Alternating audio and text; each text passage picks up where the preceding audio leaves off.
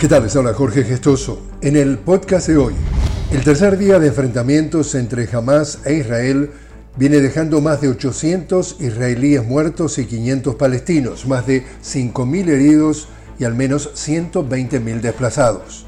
Hamas continúa su operación Tormenta de Al-Aqsa con más ofensiva aérea hacia Jerusalén y Tel Aviv, alcanzando hasta las proximidades del aeropuerto de Tel Aviv.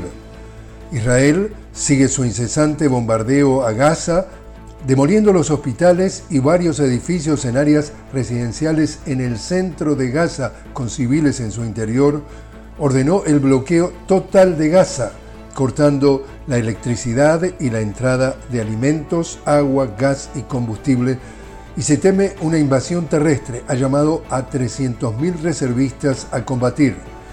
En el sur del Líbano, Hezbollah declaró que no permanecerá neutral y afirmó estar listo para participar apoyando a los palestinos, mientras que la Cancillería iraní advirtió a Israel que cualquier acción estúpida contra Irán tendrá una respuesta destructora.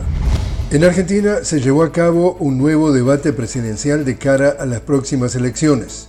Los candidatos centraron su discusión en la seguridad, el trabajo y el desarrollo humano.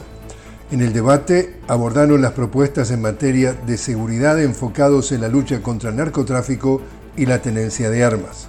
Por su parte, el candidato presidencial por el oficialista Partido Unidos por la Patria y actual ministro de Economía, Sergio Massa, en medio de su intervención resaltó la importancia de alcanzar igualdad laboral entre hombres y mujeres en su plan de gobierno. Y en Afganistán asciende a más de 2.000 los muertos tras el terremoto de magnitud 6.4 registrado en la provincia de Herat, al noroeste del país. Y así es como está el mundo. Les habló Jorge Gestoso. Los invito a que me acompañen en un nuevo podcast de La Noticia con Jorge Gestoso. Hasta entonces.